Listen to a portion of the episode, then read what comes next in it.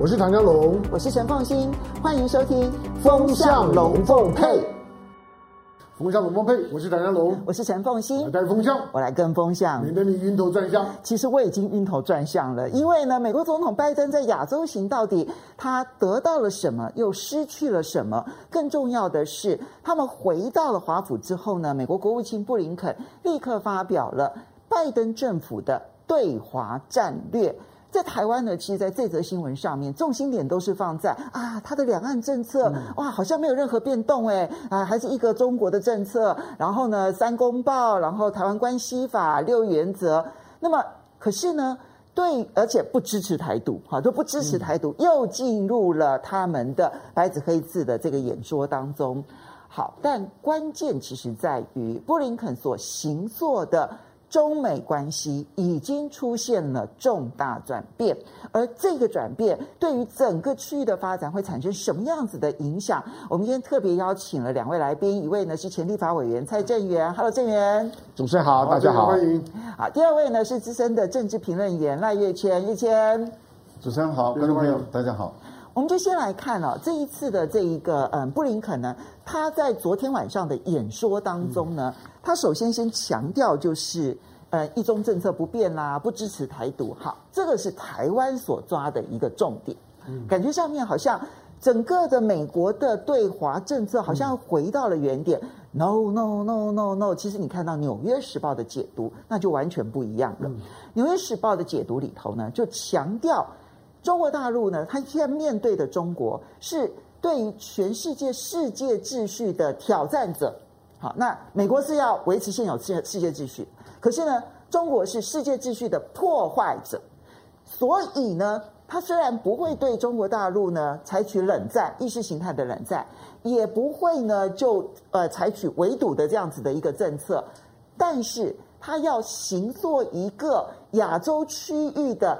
战略环境来限制中国破坏世界秩序，我这边就请教一下正元了。其实这里面有很多的这个呃美感就在这里头哦，就是我先把你形塑成为破坏世界秩序，你破坏了哪些世界秩序，我美国说了算。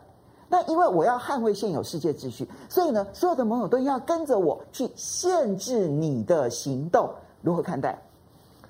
美国的立场来讲是，美国是维护全世界国际秩序的霸权领导者，美国有权利，至少有否决权，对于国际上任何一个角落有人挑战这样的秩序，或者用美国的语言叫做以规则为基础的国际秩序，那规则是谁定的？美国定的。规则是怎么产生的？美国同意而产生的。有人挑战到这样一个规则或者这样的一个秩序，对于作为一个霸权领导者，他当然不能够容忍的。那对于中国大陆呢？美国人的心态是这样子的：第一个，要用苏联时代的冷战，冷战的基础就是围堵。那围堵的方法显然是行不通，因为中国大陆在全世界的贸易总量已经占了将近两成以上。GDP 呢也占了很高的比例。那对于东南亚的经贸交流啦，对于很多国家，包括日本、呃韩国呢，在某种程度里面都高度依赖于中国大陆的经济成长而成长。面对这样的一个经济基础底下，所谓的上层建筑建筑的国际政治秩序的话，你要用围堵的方式就行不通。那围堵的方式行不通，退而求其次呢，就是刚才《纽约时报》的用语限制，或者我们经常用语的遏制。嗯，限制或者遏制，当然不可能构成围堵，但是基本上这也是一种战略环境。限制遏制呢，当然要从政治、军事跟经济三个角度下手。那对于这个政治方面来讲，我们大概都知道了哈，它也要管控一定的风险。这个风险就是不要因为台湾独立而造成一个意外的冲突，或者是不受管控的冲突。在这种不受管控的冲突把它避免掉之后，让美国那可以有秩序的，他自认为可以有方法的去遏制中国大陆的崛起。所以这个时候，所谓的印太战略架构，美国不是搞了一个十大因素吗？十大要求吗？好，那搞这十大要求基本上还算是很抽象的。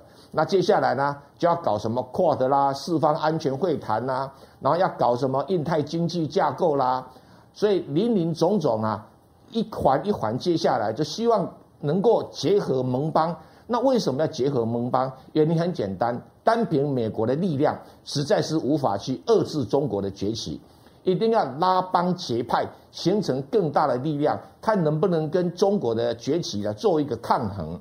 那为什么中国的崛起对美国这么难抗衡呢？其中有一个很重要原因，中国崛起的力量并不是全球性的投射。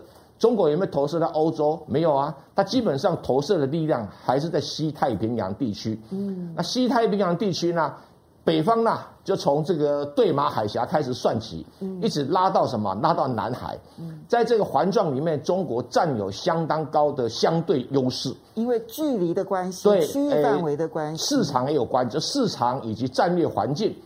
举个例子啊，你说从军事上的角度来讲，这个。中国大陆的最好的这种战略轰炸机，这个轰六 K 啊，大概只能最大航程八千公里吧。嗯。那我们来算这个距离，大家都清楚了。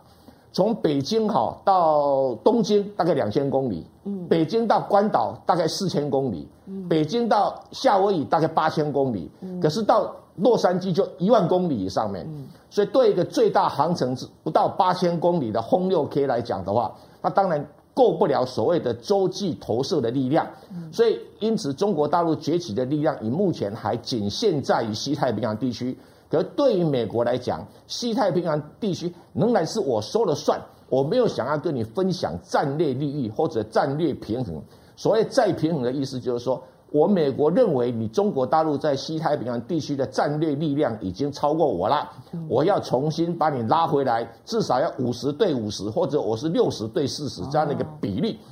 所以布林肯基本上还是围绕着刚才我所提到的这几个原因，就是说至少美国结合日本、韩国跟其他，特别是印度的力量，能不能在南海地区以及西太平洋地区，对中国的战略力量进行相当程度的限制跟围围堵，这个围堵不是全面性的围堵，所以如果能够让中国的经济成长减缓，中国的供应链不像过去一样啊不可替代，那中国的对于这个外贸的这扩张的力量呢，能够渐渐的减缓，那美国的力量呢，虽然已经没有办法在外贸的比重上面跟中国比了，但至少呢。不要让中国在这个经贸力量所形成的政治跟军事力量呢，再度处于优势。目前布林肯所讲的话，大概这个内容。那台湾呢，作为一个不太可预测的因素，至少目前为止，布林肯希望说把这个因素摆到一边，所以台湾就没有办法在这个时刻里面加入印太经济架构。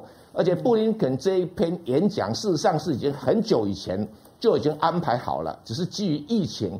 往后挪挪到这两天再演讲，那演讲呢百变不离其中，不是说他不是支持台湾独立，有人说他是在切香肠，所谓的 salami slicing，基本上我的看法不是 salami slicing，因为香肠切了又回不回去，他们基本上是 wall knocking，就是敲墙策略，就是我拿那个大铁锤啊，今天敲你这个一个中国原则的墙，那敲了以后发现暂时不累，那我下一次再来敲。所以拜登呢，偶尔会露出那口风，基本上是口风，探射性的口风，而不是口误。他会讲说，如果说解放军武力处理台湾问题的时候，他的态度会不会派兵防御这个台湾海峡呢？基本上他讲的肯定答案叫 yes。第二天收回去，就是我先拿铁锤敲一下，看这个墙有多大的裂缝。那看起来目前还没有裂缝，可是要不要继续敲？还是会继续敲。所以中国大陆的反应也很直接嘛，马上做熟了战略巡航。这战略巡航是一年一度的啦，那刚好这个时间拿出来用，那会不会在台湾海峡继续战进行所谓的战略演习？也会继续，但基本上是一种斗而不破的局面，因为中国大陆目前也并没有决心要跟美国在这个军事上呢产生。对垒或者是破裂的一个情形，所以两方面还是在僵持阶段。这条路呢，像漫漫长夜还有得走了。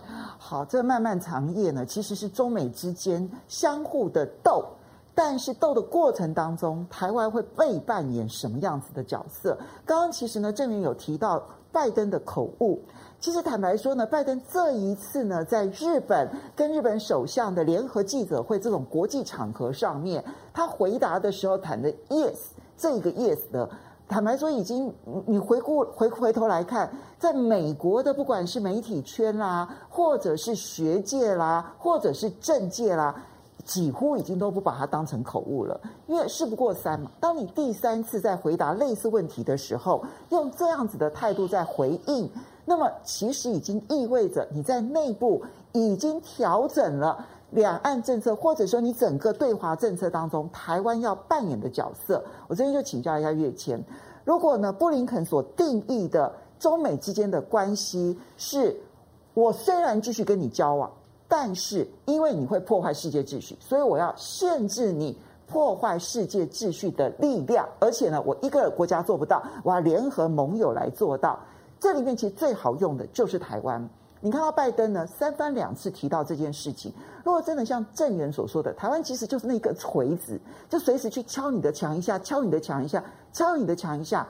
诶，他们认为这会斗而不破。万一一不小心擦枪走火，倒霉的不就是那个锤子的台湾吗？是这样的哈，因为台湾过去美国在打台湾牌的时候啊，是把台湾拿来做交易，交易什么呢？交易就是一个中国原则或是一个中国政策，也就是说，原来 G7 的以美国为首的国家，那是发生在两千零五年，两千零五年的时候，那时候是胡锦涛跟呃温家宝的时代，中国大陆还不够强，那当时是台湾是陈水扁，也就是民进党的时代。嗯，那那个时候就是在主张啊，陈水扁主张一边一国啦，或是往台独的方向走。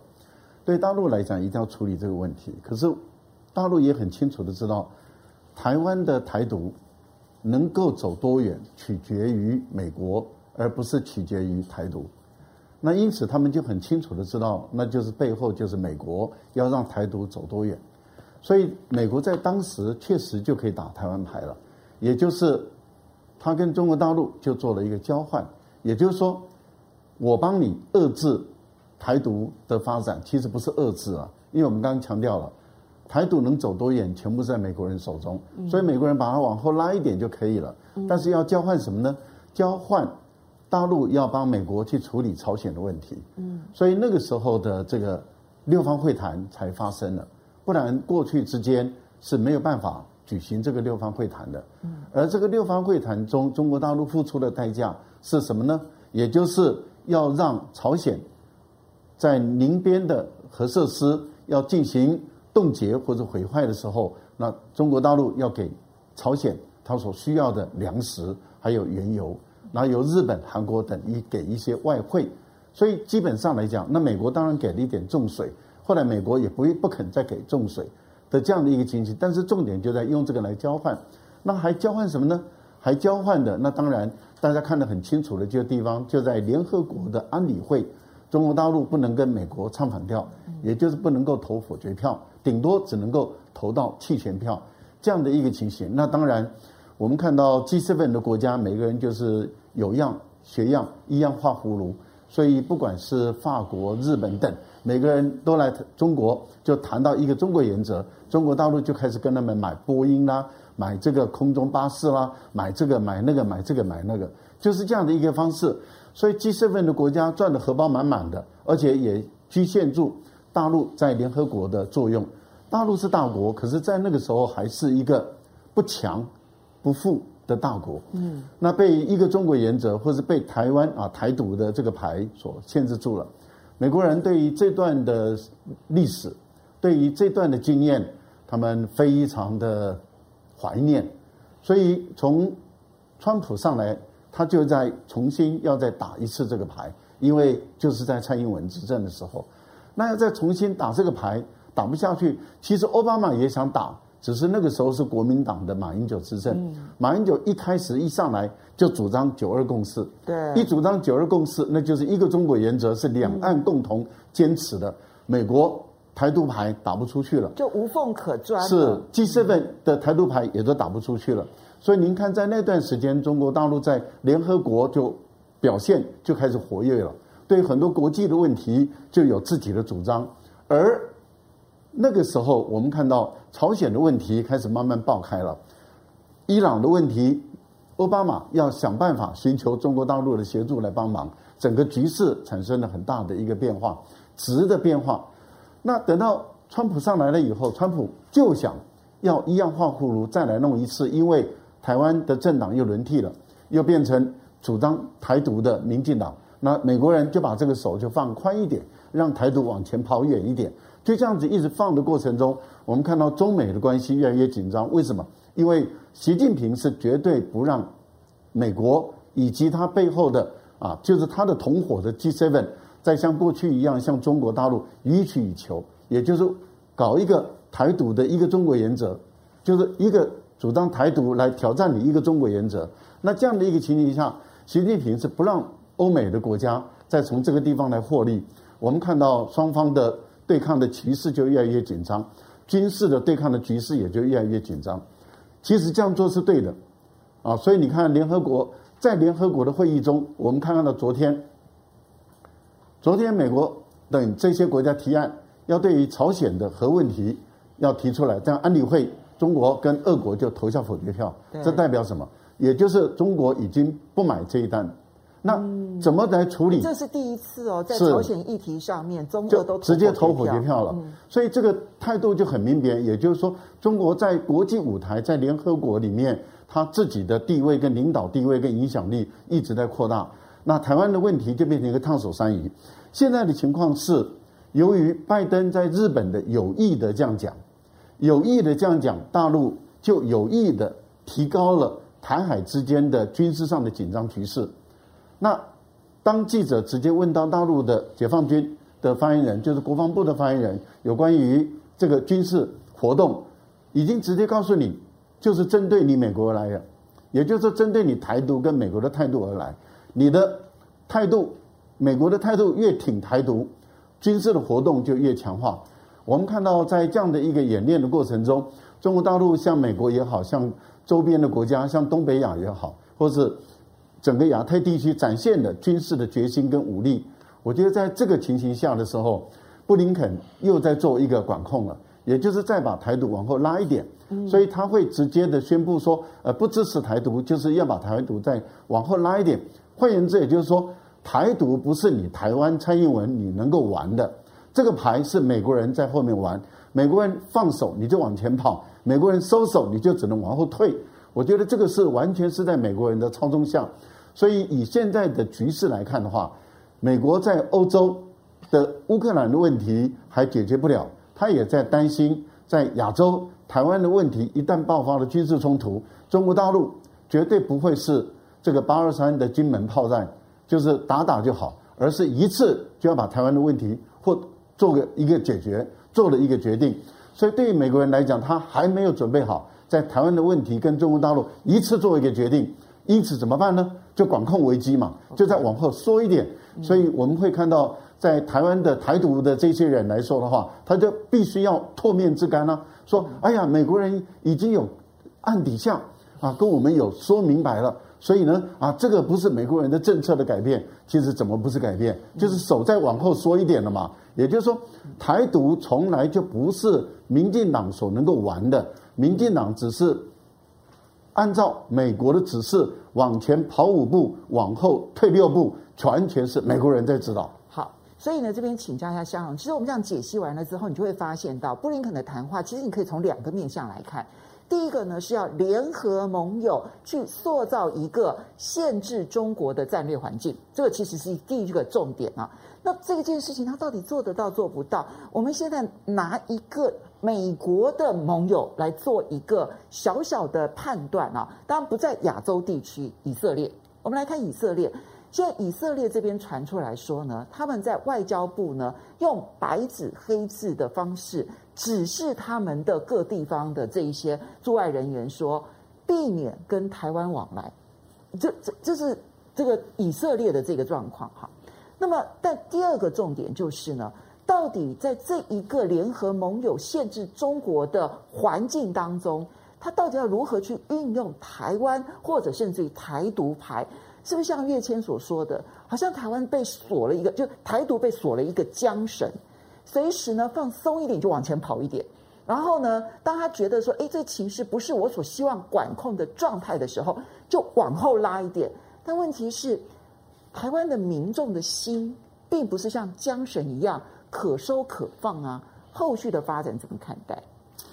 那狗狗会跑多远是由手上的绳子来决定，就是绳子的长度呢，决决定狗能够跑多远。那布林肯的这一次的这一次的讲话，好，我们我们先看像以以色列好了，以呃以色列以色列一定充分意识到，最近这两三年的时间，中国对巴勒斯坦的表态越来越越清楚了。嗯，中国在在国际社会当中坚定的支持巴勒斯坦建国，坚定的呢支支持呢福克兰群岛归属于阿根廷。这些对以色列，这些呢对英国这些国家来讲，简直如芒刺在背一般。那难道今天在中东地区唯一能够牵制以色列的，不是中东周围的阿拉伯国家，而是中国？因此，以色列在这件事情当中来讲呢，充满了妥协的色彩。好，布林肯的这次的讲话呢，当然有两个含义了。一个当然是呢，拜登拜登主政之后呢，他必须要有一个呢 China Initiative。那这个 China Initiative 呢，那这次等于是正式提出。第二个，就布林肯个人来讲，我我认为布林肯他也想要形塑一个，以一个现任国务卿的角度呢，能不能让自己垫高到一个美国的战略设计者的位置，像是呢当年的 Henry Kissinger 或者呢 Brezinski 像这样的角角色，就就是就是告诉大家呢，未来二十年、三三十年，我跟某一个国国家或者我的我我的我的所谓的国际观就是这个样子。因此他在谈这次呢谈谈他的中国政策的时候。呃，虽然设定了一些的框架，但是细节的部分呢，并并不多，一些原则性的陈述。可是呢，有几点是重要的。第一个就是说，呃，台湾被打包了。我觉得台湾被被打包，在布林肯的讲话里面呢，虽然把台湾的台湾的论述呢完完整的讲了一遍，但是其实在他的论述里面呢，台湾并不是重点。不止台湾不是重点，在对照于呢之前呢国国防部所释放出来的未来卖给台湾的武器呢，是以不对称的这些呢这些装备为为为主，它似乎在塑造一个就未来在中美中美关系的一个发展的过程当中，不会让台湾有任何成为潜在冲突、不预期冲突发生的那个制造者的可能性。这个呢，就像是就像是之前拜登讲的，就是。预料的预料的战争虽然很可怕，但是比预料的战争更可怕的是呢，是意外的战争。那这个呢，美国呢是不愿意的。美国基本上面大概希望在一个没有没有战争的情况之下呢，跟跟中国呢展开了全面的竞争。好，所以呢，台湾不管在军事外交上面定位上面来讲呢，就被框在那个那地方了。我觉得，我觉得布林肯的讲话呢，台湾被关进笼子里去了。连连手上的绳子都不用了，直接关在了笼子里面。就在只有笼子里面的活动空间。最近呢，从去年十一月之后，你看到的台美的关系其实一直都在往下走。我也我也不知道呢，偶尔听到吴钊燮的讲话，还要感感谢感谢拜登，不知道在感谢什么。好，但是呢，对于中国的部分来讲呢，是它的重点。它的它的中国的中国的部分，呃，第一个强调强调彼彼此之间的长远的竞争关系。而这个竞争呢，主要还是要靠美国自己厚植国力。那他要怎么去厚植自己的国力呢？这个就不知道。简单讲，就是他要努努力的壮大他自己。但最重要的是，他要他要跟他的盟友呢群策群群力。这个有有两个含义，就是就像拜登呢，这这次呢到到到亚洲，就那那那不就是那个意思吗？就是我到亚洲，但是呢，除了中国以外，其他的国国家我都把他找找来。中国的周边的邻居，我说的就是在你的邻居的周围设定一个对我有利的战略化环境。简单讲，他就是要到亚洲、到中国周围来挑拨离间。从印度开始的，到到东北亚、到日本、韩啊、韩国，每个国家呢都必须要表态。他这样一个所谓的群策群力，是在逼所有的国家要表态，逼所有的国家必须要中美之间选选边。他仍然进到了一个从杜鲁门时代呢就喜欢运用的所谓的善恶二元论，就是我是善的。嗯，我是个善霸，嗯，但是呢，另外那个也也罢，那个是个恶霸，中国是个恶霸。这种善恶二善恶二元论的操操作，它可以发展到很多的面向，包括宗教的基督教跟非基这这基督教的共产主义呢，跟跟跟资本资本主义的自由民主的，跟跟这个说独裁专制的，它完全都是用善恶二元论。冷战就是在杜鲁门的善恶二善恶二元论的演讲里面，把善八跟恶八分清楚了，你们大家挑一个。所以，其实历史上的宗教战争都是善恶二二元论之后的结果啊。基本上是，所以他他仍然呢是在玩玩玩玩这一套了。不过，当然他的话里面呢，就是也有一些的迁就现实的部分。我我认为布林肯的调子里面。呃，跟过去的民主党的调子里面来讲，他的理想性比较低了，现实主义的妥协比较高了。不知道是不是受到了最最近包括 Henry Kissinger 的讲话，Henry Kissinger 呢，在在听了布里听了拜登的讲话之后，季季辛吉讲讲了一段话，季季辛吉说，美国绝对不可以以为呢自己可以用耍诈的方式，对，或者。用用用那种呢所谓的切香肠渐进的方式来玩弄台独，这会破坏中美之间的互信。美国要努力的避免让台湾问题成为中美关系的核心。我认为布林肯是在做做这件事。对，因为不要忘了，季辛吉在美国的外交教父的这个身份，嗯、至今徒子徒孙，其实影响力还是极大的。所以他就不让，我认为他的演说里面不让台湾问题成为中美。不管是呢意料中或者意料外的冲突的核心，但是准备跟中国呢打一场非常全面的竞争关系是确定的。好，我们先回应几位好朋友的留言啊。那么 John Fox 他提到说，深感中美之间可能最近两年就会摊牌台湾问题啊。嗯、然后 Maylen Snake 他说，美国这么穷怎么打仗？你看俄乌战争，他需要打仗吗？他其实不需要，对不对？好，你就可以想象未来的情势。而王者风范呢，他提到说，布林肯其实就是做贼喊贼啊，哈。那么呃，CT One 他说，世界秩序是就等于美国利益呢，哈。然后 Warren 就说，说白一点，美国就是世界秩序，嗯、没错。好，那刚刚我们其实分析了布林肯的最新对华策略当中，战略也好。最重要的一件事情就叫做联合盟友限制中国。嗯，那么这一趟呢，美国总统拜登的亚洲行目标其实就在执行这件事情啊。好，所以他当然不是去执行布林肯的这个对华政策，而是他们的对华政策早就确定了，而他早就开始执行了。从收获面来看，到底拜登在联合盟友限制中国上面做到什么了？首先，第一个呢，在 IPEF、IPEF，也就是印太经济架构上面，诶，十三个国家成为首批成员。嗯、除了呢最坚定的就是美国、日本、韩国、纽西兰、澳洲之外，印度加入了。而东协呢，十个国家当中呢，有七个国家加入了，只有柬埔寨、老挝以及缅甸没有加入。所以，如果你纯粹就这个国家数量来看的话，它其实是丰富的，嗯，哈，然后呢，而且没有把台湾纳进去，也符合刚刚所提到的布林肯把整个台独给关在笼子里头的那样子的一个基本的态度。而第二个收获呢，当然就是 Quad，Quad 的部分呢，就包括了美日印澳联合的诶排排站，其实展现出那一个同心的态度。但是这两个成就的背后，其实包括美国媒体、日本媒体跟印度媒体都有提到这中间的同床异梦。同床异梦的来源是什么呢？我给大家看一份调查，这份调查非常的有意思啊，这是日本的外务省所做的民调。日本呢，其实对东南亚长期的耕耘。其实他们是深耕很长的一段时间，所以日本外务省呢，他是主动的跟易普所这家民调公司、国际民调公司，长期去调查东南亚国家，他们呢民众对于整个国际上面哪一个国家对他们来讲最有战略影响力，现在是谁，未来可能是谁，还有他们对谁最值得信赖。这一次的调查，他们刻意排除了缅甸，哈，觉得缅甸无法调查，所以调查了九个国家。那日本外务省其实被吓到了，因为过去在做这个调查，日本都是第一，然后他们就非常开心。但这一次呢，不管是现在是东南亚最重要的合作伙伴，第一名中国大陆，嗯，百分之五十三。那么未来潜在的这个最有可能的这个最重要的伙伴是谁？中国，嗯，百分之四十八都超过了美国跟日本，哈。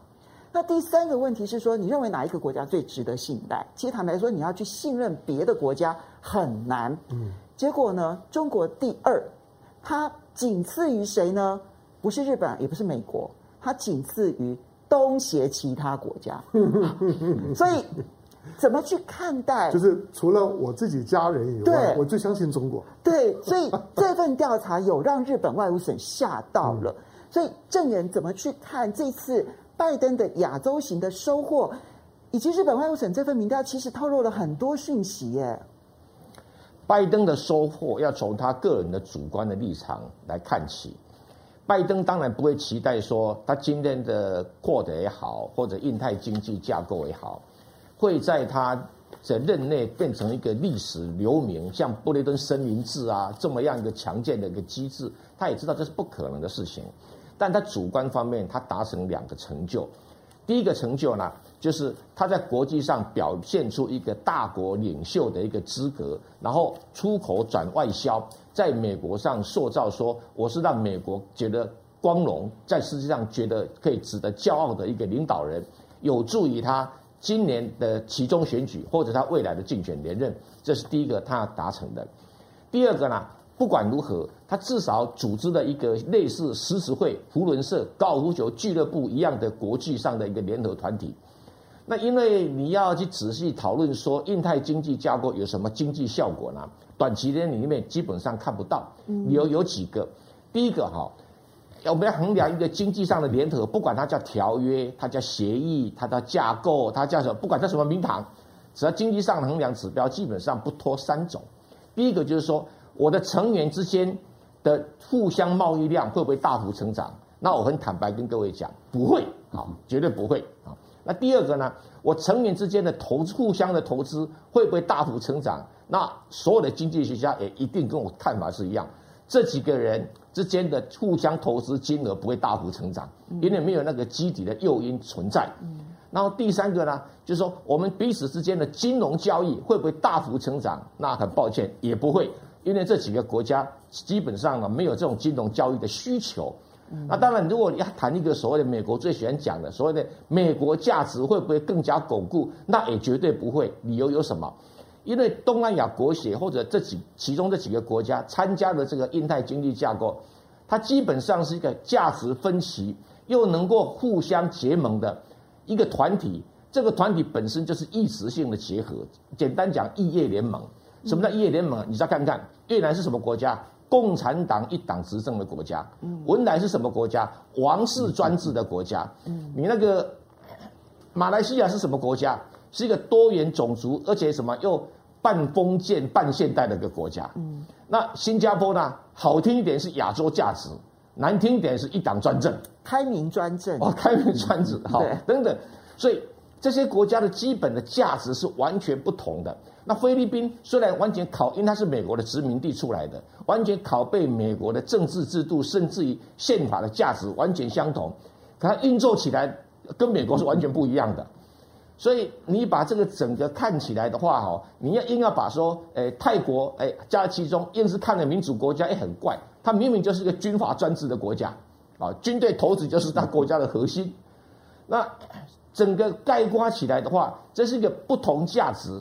不同宗教，甚至这里面的从佛教、呃印度教、回教，通通有啊。对对，是一个高度异业联盟，异，所以他们不能讲说我们是价值结盟，嗯，这谈不上。但是他能够什么坐下来和平相处。平常心讲，RCEP 本身就是一个人类二十一世纪很高的一个成就。是，因为以前美国一定要说你一个价值一样，美国的价值一样就是你听我的，就是美国价值一样。但是这个 RCEP 是一个创造不同价值的异业联盟。那现在搬了一部分，要到时候印太经济架构里面，它基本上没有经济上的需求，没有价值上的联合，那能不能形成战略围堵中国？那更是无法达成。理由是什么？理由是从东南亚国协或者这些自身国家来讲的话，跟中国大陆的贸易互相需求只会日益增加，不会日益减少。但相对的。这些国家如果能够在中国大陆取得更大的市场，或者更大的贸易往来，它相对的对美国的比重就会降低，这是一个很自然的一个现象。所以对于美国来讲啊，它只能利用现有的余威啊，因为东南亚国协至少每一年跟呃这个美国还有三千亿的贸易额嘛，可是跟中国大陆有六千亿的贸易额，那至少还是小。大陆现在已经八千亿，哦，八千亿我又上升了哈，所以变成说对美国来讲，嗯。要请客吃饭，这些人总是不好意思不参加吧？但也仅限于请客吃饭。如果说没有更好的甜头，那这些国家其实各为其利益，各为其利益的情形底下，印太经济架构就很难运作起来。比如说要做供应链管理，哇，我的老天爷啊！美国到底知不知道？东南亚这几个国家的供应链的架构是完全不同哎，对，几乎是完全国家都不同，对不对？那再来，你说要所谓的什么？哎，半导体的管控，东南亚国家有半导体吗？嗯、没有啊。所以它半导体管控是针对日本跟韩国的，呃，是还有台湾呐、啊。台湾虽然没有加入，但是一定听他的。对，对我们不用加入，我们也会被管控，也会听他的，也会被管控的哈。对。那其他你讲说一一些有的没有，那并不是一个国际经济上很重要的议题。所以印太经济架构唯一的效果就是说，哎，我美国把你们找来，你们还愿意来，不像说今年三月找你们来，你们打我枪，故意不来。嗯，啊，至少我就有面子，有面子以后，我就回国可以做什么大内宣哦，这是拜登很需要的一环。但是会不会达成所谓的印太战略啦？那我觉得美国在这方面想太多了。他在达成印太战略比较可靠的，其实说穿了只有日本。嗯，日本真的有他那个特殊的需要，要跟美国绑在一起。因为他北方对的是俄罗斯嘛，对，然后西方对的是中国嘛，嗯，还有旁边一个老是跟他搞不太好的大韩民国嘛，那更不用说那个朝鲜人民民主共和国，那对日本来讲是坐立难安的，所以日本天生有那个需求。那除此之外，你你这个大韩民国也是一样啊，大韩民国它不跟这个 PRC 中华人民共和国达成某种共识，它是也很难生存啊。所以举个例子，比如说。俄罗斯哈跟中国在二零一九年开始就有战略巡航啊，每一次也都是图九十五跟跟歼六 K 半海的在什么，就在那个日本海啊，在东海啊飞一飞啊。二零一九一次，每年一次，到今年是第四年嘛。第一年第一次的时候，嚯韩大韩国抗议的要命，中国大陆第二次二零二零的时候要飞行之前就先跟韩国做简报，所以现在每一年都做简报。你看韩国最近有没有抗议？没有啊。可是有没有跟日本做简报？因为俄罗斯也不甩日本，所以日本就今年就特别的紧张啊，特别的表达抗议。所以它是一种战略孤独的环境，它必须要从什么太平洋的另外一端拉一个海洋帝国怎么样来作为它的一个支撑的力量，它才会能够在战略的安全上面呢获得一定程度的水准的一个保障。那其他的印度，印度是最容易投机的哦。怎么叫最容易投机呢？我不配合你，你也不敢处罚我。没错，你处罚我，你也处罚不到我。没错，没错。对，就像刚才我们提到以色列一样，以色列有没有制裁俄罗斯？没有啊。美国有没有威吓他？没有啊。为什么？因为以色列对美国来讲是他心中的 baby，他的心肝宝贝。嗯、那心肝宝贝有生存的需求，就像刚才香农分析的很好一样，把中国安抚好，他比较容易处理巴勒斯坦跟阿拉伯中东的问题嘛。那如果中国要跟他唱反调？啊，他也很头痛啊，嗯，所以对以色列，他把台湾怎么样，把晾在一边，是一个正常的反应。那美国会不会怪以色列？不会，他可能怪全世界所有国家，不会怪以色列。所以每一个人的战略处境，就会随着时间也会改变。我们举一个比方哈，你大家想想看，七十二年前，一九五零年，杜鲁门发表韩国情势声明的时候是怎么讲的？他说：“我派第七舰队航行台湾海峡，你。”解放军的军队不可以给我跨越台湾海峡，雷池一步，那是七十二年前讲的话。七十二年今天他讲什么话？他讲是说，我们现在怎么样，能不能在西太平洋地区创造一个稳定和平的环环境？我战略限制你是限制你不要在这方面挑战我而已。嗯，也就是解放军有能力挑战美国在西太平洋的战略利益，但是还没有办法压倒性的一个一个挑战功能。所以美国在这边形成一个对峙的局面，但美国也只希望说，他第一个保护的圈当然保护日本嘛，那第二个保护圈当然保护韩国嘛，那第三个呢，行有余力再来保护台湾嘛。所以你不能说美国人没有意愿要保护台湾，只保护台湾的位阶不可能排到日本跟韩国前面。第二个保护台湾的价码、成本跟条件，他也不可能无限制的供应，因为台湾对他来讲哦。不像吴钊燮啊或苏子云这样子的解释说，我们台湾在战略上有多重要啊，我们的半导体产业供应链有多了不起。说穿了，在战争中这是一文不值的东西。好，那所以整体来讲哈，现在应该还在从七十二年前那个美国独霸的局面，过渡到了中国大陆有能力在西太平洋地区，特别在台湾海峡进行一个压倒性的优势的时候，这个时候战略才会做基本的改变。好。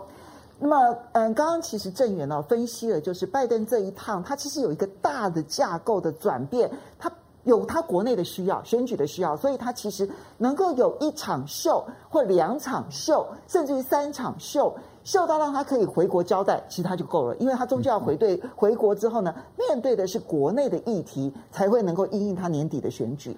可是那个大的那个战略架构是以 IPEF IPEF 呢这样子的一个印太经济架构，因为它没有经济的诱因，没有金融的诱因，没有市场的诱因。你没办法达成经济上面的更融合、更紧密关系，所以它能够达成的经济上面的合作关系是有限的。那么 Quad 呢？Quad 会不会能够成为在军事上面更紧密的合作关系？而在政治上面，刚刚也提到了，其实呢，没有共同的价值观，其实是他们在联合盟友的时候一大弱点。要用价值来诉求所有的盟友，其实困难度很高。但刚刚讲的经济跟政治，我们就来看军事的部分啊。那么，嗯，军事的部分虽然刚刚郑也有分析了一点，可是你看到在这一次呢，这个一这个拜登呢，刚刚前脚一走，中俄就举行了联合的军事演习。好，这其实呢影响是大的。另外呢，在东北亚的情势当中，也开始出现一些变化，比如说，那么美国为了拉拢日本，然后就直接告诉日本说，哎。我支持你哦，成为安理会的成员哦。哎，德国都还没有，日本要，然后都忘记他二次世界大战的时候，他其实是发动战争的那一方哈。那么他这个承诺韩国的部分是，我跟你是全面的战略伙伴关系，所以呢，我不排除设置带有核武器的战略武器。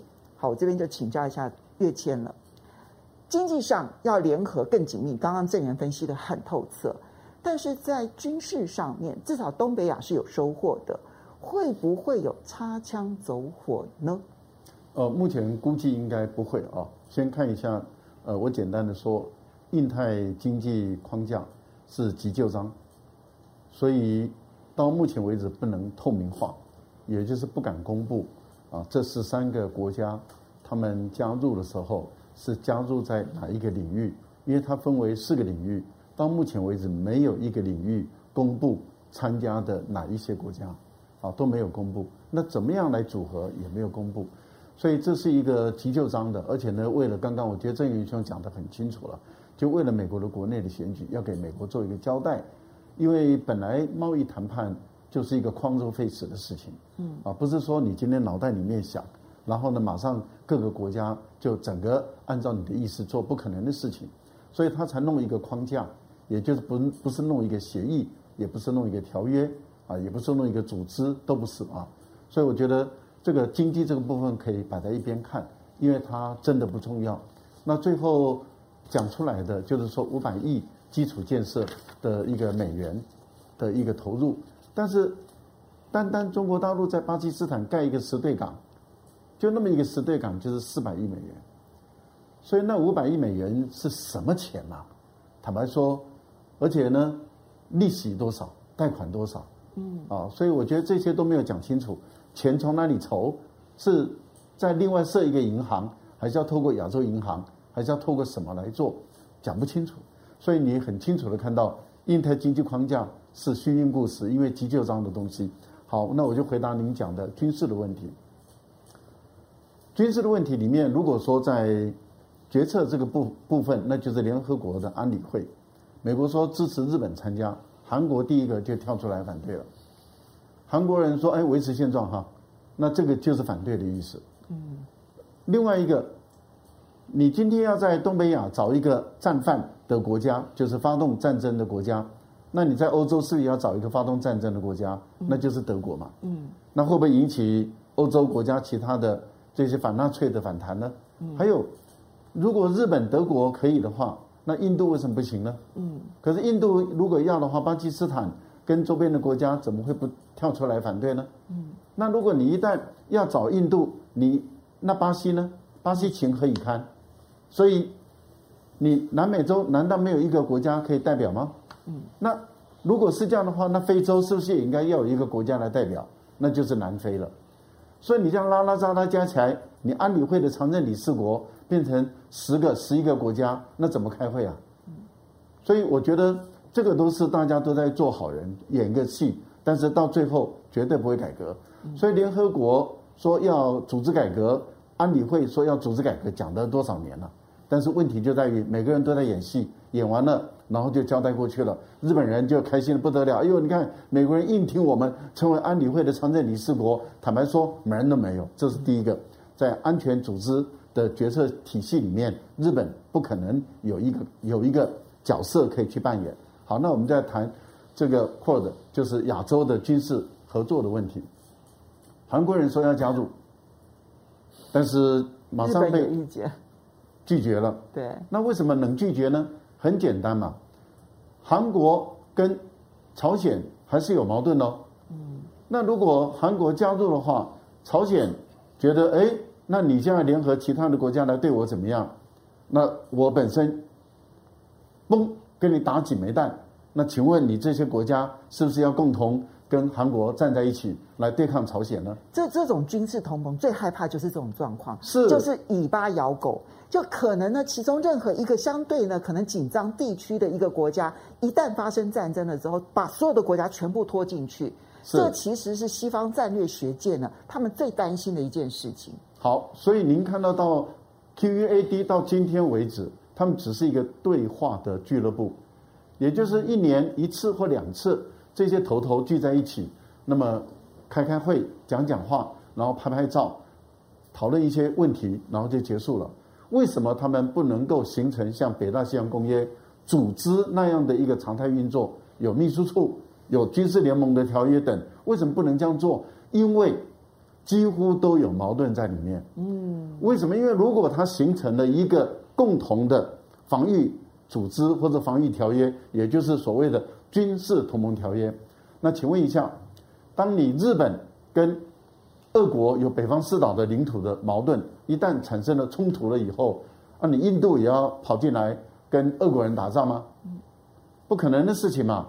那如果说钓鱼岛，日本跟台湾，假设台湾现在啊国民党回来了，国民党对钓鱼岛的主权很清楚啊，就像马英九时代的时候，钓鱼岛就是我们我们的，我们宜兰县的头城呢，那日本人。在钓鱼岛方面，两边产生冲突了，那难道你美国人跑来跟台湾打一场仗啊？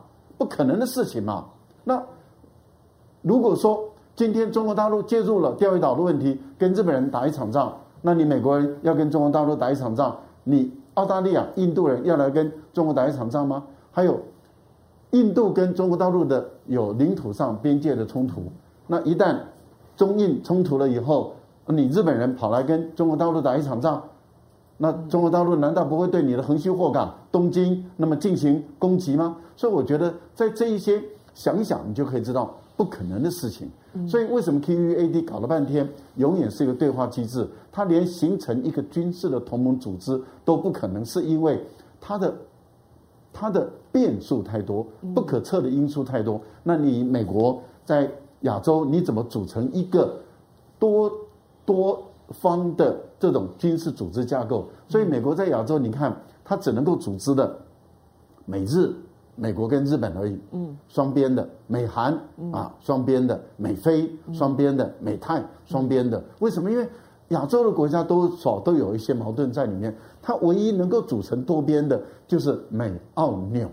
可是你看，连澳连纽西兰现在都跟美国跟澳大利亚在军事方面保持一个距离了，因为。纽西兰主张的是南太平洋非核武区。嗯嗯，那你现在美国要改变南太平洋成为一个核武区，纽西兰现在跟你的距离跑得越来越远。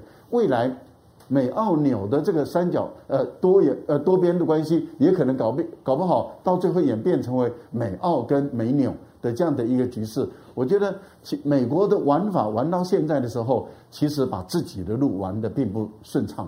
我觉得这个是因为美国没有高明的战略家。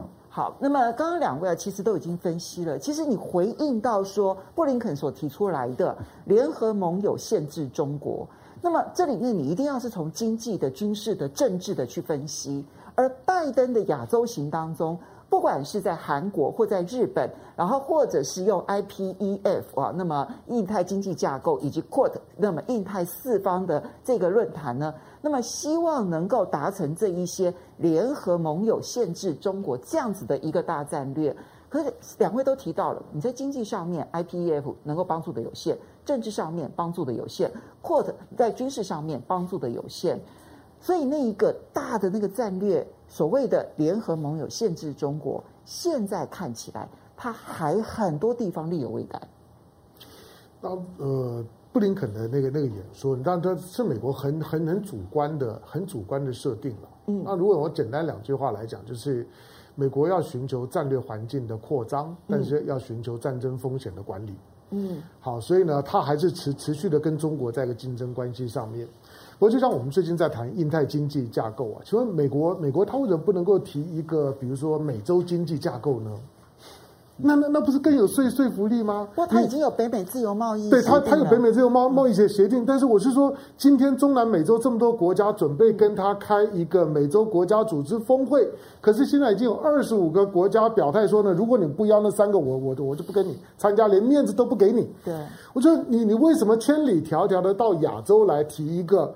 离你这么远，而且全美洲只有你一个参参参加的印太经济架构，你为什么不提一个美洲经济架构，对你的邻居更有说服力呢？嗯，呃，我不知道大家有有有没有注意到，就东盟，比如东盟这这次有有有八个国呃国家嘛，八个国家参与，可是东盟这这些国家，你你有没有看他们第一季的经济表现？他们第一季的经济表现，比如说菲律宾最近刚刚选选举完，你知道菲律宾第一季的经济成长有多少吗？百分之八点三。嗯。你知道另外的像是印尼，嗯、对，像泰国，还马来西亚，呃，马来马来马来西亚，你你知道他们经济增长多少吗？都在百分之五以上，对，都很好。那呃，新加坡呢？新加坡的经济体量因为因为因为受到全球环境讲比较差一点，三点多。嗯，泰国呢，二点多。嗯，这些对拉丁美洲国家来讲是不可想象的。那你说这这些国国家的发展的情况，今天呢，美国要贴中国一个标签，说他在破坏全球秩序，我要捍卫全球秩秩序。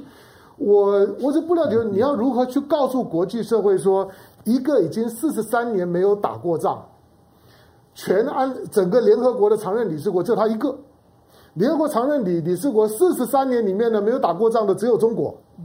那越南呢，也从一九九一年之后说呢，我不打仗了。嗯，所以呢，过去的三十年里面，你看到整个亚洲的经济的快速的成长，都表现在中国跟东盟的这一块和平，基本上面就是大和平。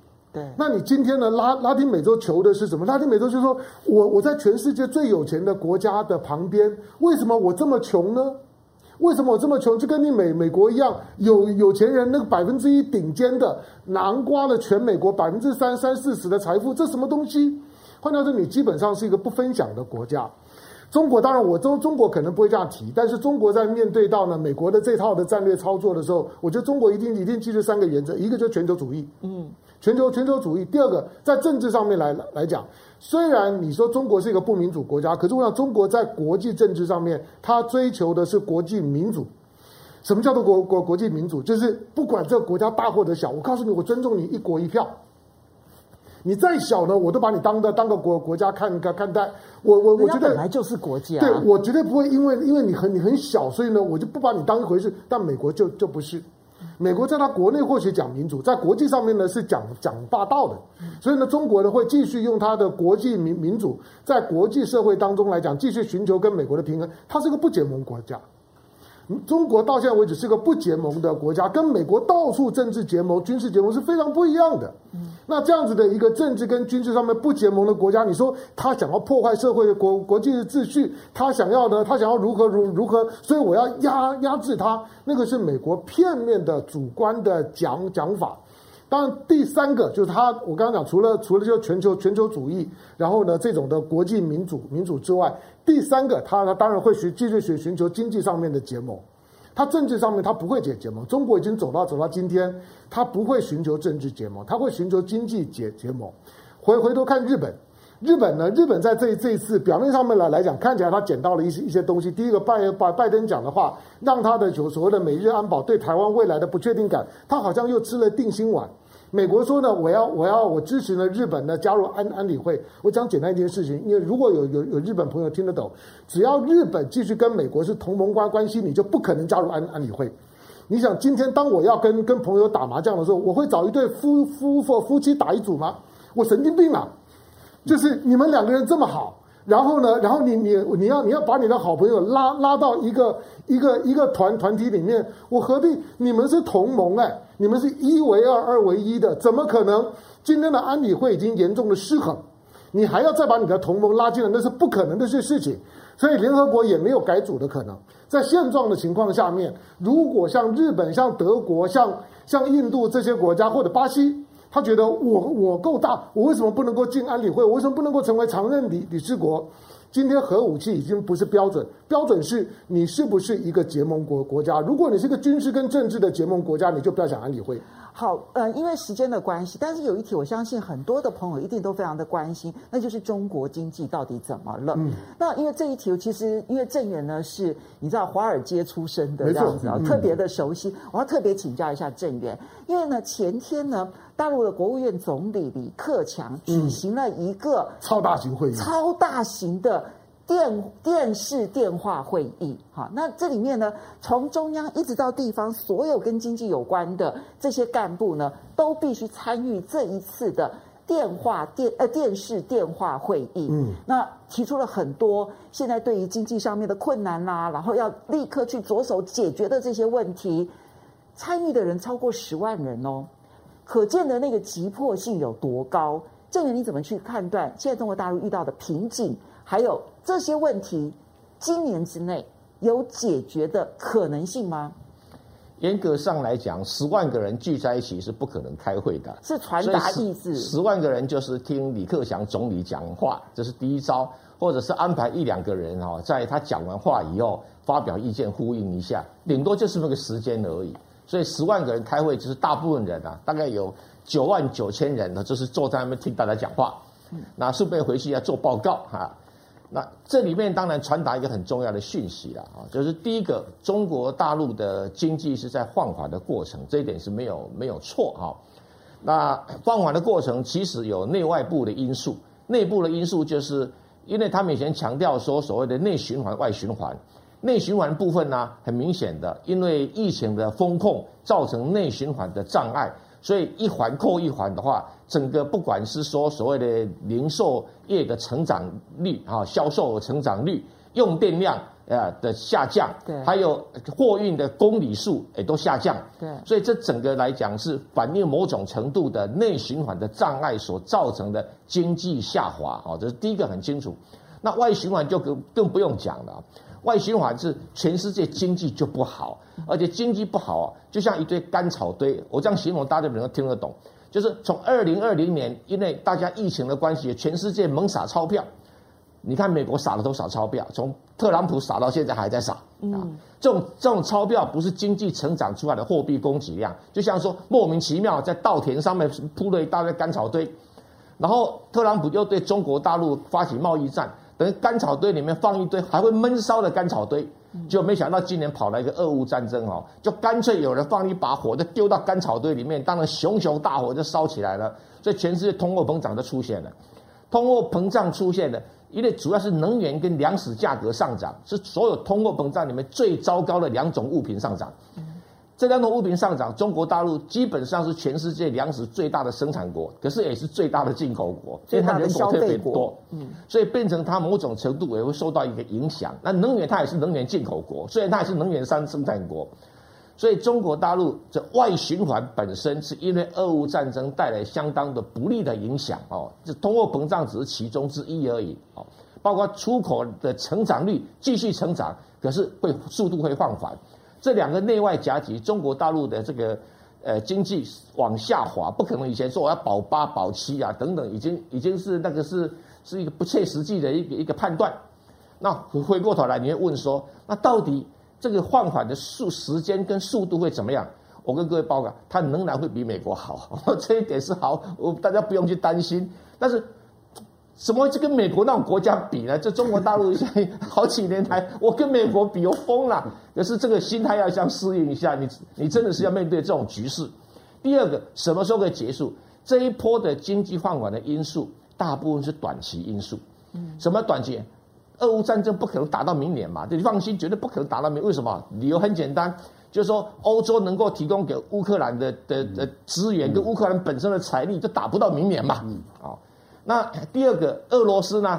因为石油涨价，它现在赚翻了哦。去年一整年的贸易顺差只有五百亿美金，对啊，今年一到四月就已经赚了一千亿了。了我估算过，到今年它可以赚五千亿。对，他已经被已经被冻结三千亿，根本就不算钱了。嗯，所以对俄罗斯来讲，它越打越有钱。那俄罗、嗯、乌克兰跟跟北约国家是越打越穷，这种战争当然持持续不了到明年嘛。嗯，所以这当做短期因素。你要讲说。俄乌战争后以后，中国经济复苏要如何准？现在马上准备让它再起，这是第一个要考虑的。所以我认为李克强这个会议里面有要大家说，虽然我们现在天气不好，还在撑伞，你要想一下太阳出来以后，我怎么到田地里面努力工作？啊，有这种含义在。所以这个时候要先准备，不能到时候再准备。哈，第二个，你说风控。中国大陆的确是疫情防疫全世界的第一等的模范生，这一点不用去考虑的评价就是如此。可是你封控也总有结束的一天吧？你看深圳前段时间封控很严格吗？现在 OK 啦，上海也即将好啦，对不对？剩下的一些小点的东西也差不多。那像要不要对外开放？对外开放有个前提，什么前提呢？那你要不要拿出魄力来？哈，中国大陆每一个人啊，打第二剂的比例要要大幅度提高。哦，你强制封控不如抓人强制打疫苗。哦，简单讲是这样子的。那因为中国大陆的卫生体系在都市里面没有问题，可是往郊区农村去的话，那个防护网还不够，所以你趁现在的防护网建立起来，你对外开放就不会出现大问题。好，OK 那。那这样一来的话，哈，你对外封控的时候，哎，应该今年的下半年就应该结束了。啊，如果打不到的话，真的该打屁股。所以李克强现在是要大家去做各种准备，就封控结束之前要先准备，封控结束之后如何经济快速的复苏。有些工厂开工率要提高，嗯，有些工厂的出口率要提高，货运的还有港口的这个货柜的等等，要怎么去整顿？还有美国人家对中国大陆进行供应链的一个封锁，要如何去突破？那对于这个中美之间有关关税谈判要怎么去谈？好，所以这个等等的时候，这个时候做准备其实是应该的。所以李克强这个时候开会时间也刚刚好。好，时间的关系，其实我没办法再请教赖教授跟香蓉了，因为其实我们已经超时了一段时间了。但我因为想说最后这一题大家都非常的这个想要知道，那么嗯，我没办法回应网友，但要谢谢馄饨菜肉的董内啊，非常谢谢啊，谢谢大家的支持，不要忘了。下个礼拜同一时间，那我们虽然是放端午节，可是我们邀请了雷倩跟帅华明，嗯，好，大家正常播出，对，嗯、会在同一时间，我们会录播给大家，然后伴随着大家过端午节。好，非常谢谢大家，嗯、但下个礼拜不要忘了同一时间，风向龙凤配，下次见喽，拜拜，雅虎。